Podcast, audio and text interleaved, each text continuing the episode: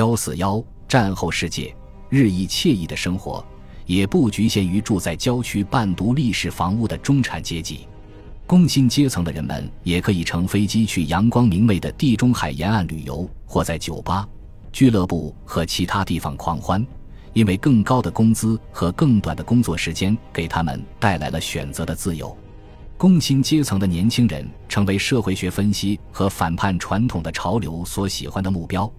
因为他们的生活方式更古怪，流行文化在他们中间也更盛行。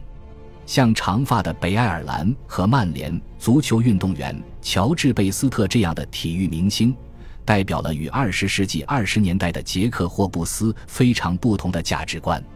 披头士乐队在二十世纪六十年代早期取得了音乐上的突破，使得英国成为所谓放任型社会的先驱。在这样的社会里，酒精和毒品泛滥，裙子短的出奇，性行为也更加开放。一九六六年，英格兰足球队在世界杯赛上的胜利，为年轻人的新好战性增添了爱国主义的光环。尤其是因为英格兰队击败了老对手德国队，足球流氓高唱着两次世界大战和一届世界杯。此外，在麦克米伦首相等的享乐主义观点以及工党内政大臣罗伊·詹金斯的文明宽容政策的助推下，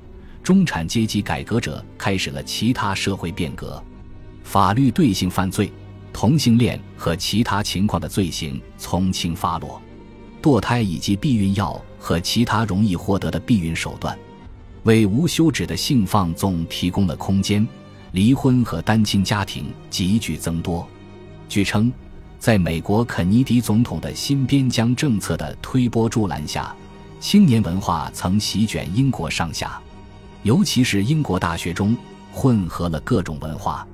在这里，越来越多的背井离乡的工人阶级学生与更具侵略性的同时代中产阶级融合在一起，因数量庞大，增强了对青年的吸引力。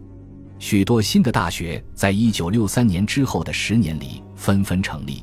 而老牌大学大幅扩大规模。一些批评人士抱怨说，更多意味着更烂。其他人反驳说。只有百分之五的年轻人接受了某种形式的高等教育，英国人的潜力几乎没有得到挖掘。由于社会富足解决了基本的生计问题，所以思维清晰的大学生可以将他们的精力转向新的奋斗方向。五十年代后期的核裁军运动，很大程度上归功于中产阶级年轻人的理想主义。有一段时间，该运动差一点影响工党成为执政党。六十年代后期，同样的激情形成了对美国越战的抗议。在美国加州大学伯克利分校或法国索邦大学的学生反抗运动，也在英国校园中短暂爆发，然后同样神秘地偃旗息鼓了。这些运动产生了广泛的影响。在公众满足的表面之下，实际上存在着各种根深蒂固的分裂力量。在哈罗德·威尔逊的第一任首相期间，各种不同的群体爆发了反抗，世界的生态受到破坏，且受到难以想象的恐怖武器的威胁。这种背景下的年轻人对消费主义和墨守成规的价值观不感兴趣。在其他地方，威尔士和苏格兰产生了年轻人的民族主义抗议潮流。在西班牙巴斯克地区或加拿大魁北克省的此类抗议更让人难忘。威尔士和苏格兰并没有充分享受二十世纪五十年代经济增长的红利，为苏格兰以及后来威尔士所创建的国务大臣等职位，几乎没有满足他们的民族愿望。苏格兰民族主义者合理的抱怨说，伊丽莎白二世的称号在他们的国家是不恰当的。在威尔士。其古老的语言和文化在强大的英语文化的冲击下濒临灭绝。在一九六六年的一次补选中，卡马森的威尔士民族主义者获胜，随后发起了代表威尔士语的非暴力抵抗运动。统一主义者的一个成功回应是，在一九六九年，查尔斯王子被册封为威尔士亲王。在苏格兰，民族主义者占领了汉密尔顿席位和几个地方当局。一种新的反英格兰情绪似乎席卷了苏格兰的高地和低地，有色少数裔引起的问题更加违反宪法或更不平静。自1950年以来，从印度、巴基斯坦、西非和西印度群岛移民到英国的人有一百多万人，他们住着破旧的房子，在就业中和在警察执法中遭到种族歧视。除此之外，老城区的种族偏见更加危险。一名持不同政见的右翼灾祸预言家以诺鲍威尔以煽动性言论激化了种族歧视。根据美国的种族骚乱，他预测英国城市将成为血河。更令人不安的是，在北爱尔兰，从1920年起一直由占多数的新教徒控制，现在出现了动荡。信奉罗马天主教的少数派发起了一场声势浩大的民权运动，在实践中。维持宗教和种族和谐的努力显然已经落空。军队进驻贝尔法斯特和伦敦德里以维持秩序。爱尔兰共和军和新芬党在英国各城市制造了一波令人震惊的爆炸事件，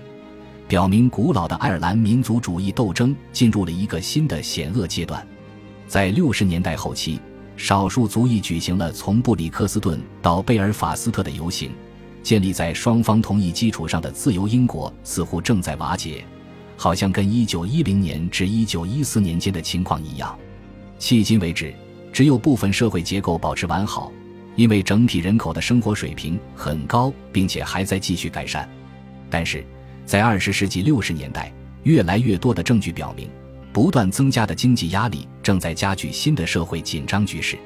在这糟糕的十年里，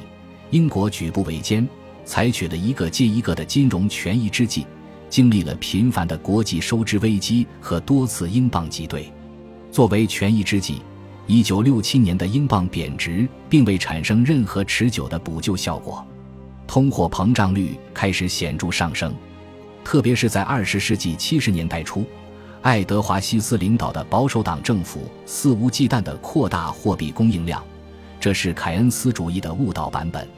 凯恩斯主义经济学家的所有预测现在都被推翻了，因为通胀上升带来了失业率的上升。起初，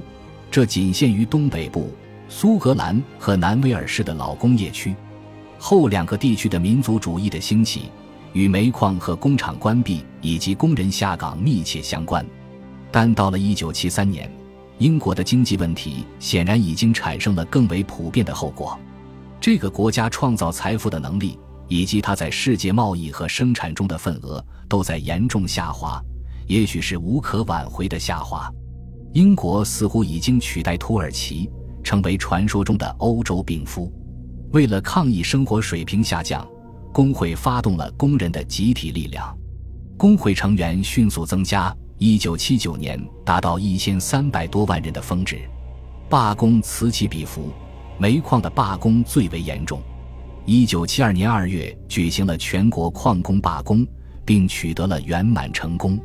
尽管自二十世纪五十年代以来，煤炭工业已经全面萎缩，但西斯政府还是充分见识了矿工罢工破坏国家生产和能源供应的能力。一九七四年二月，另一场矿工罢工迫使政府召集主题为“谁来治理英国”的选举。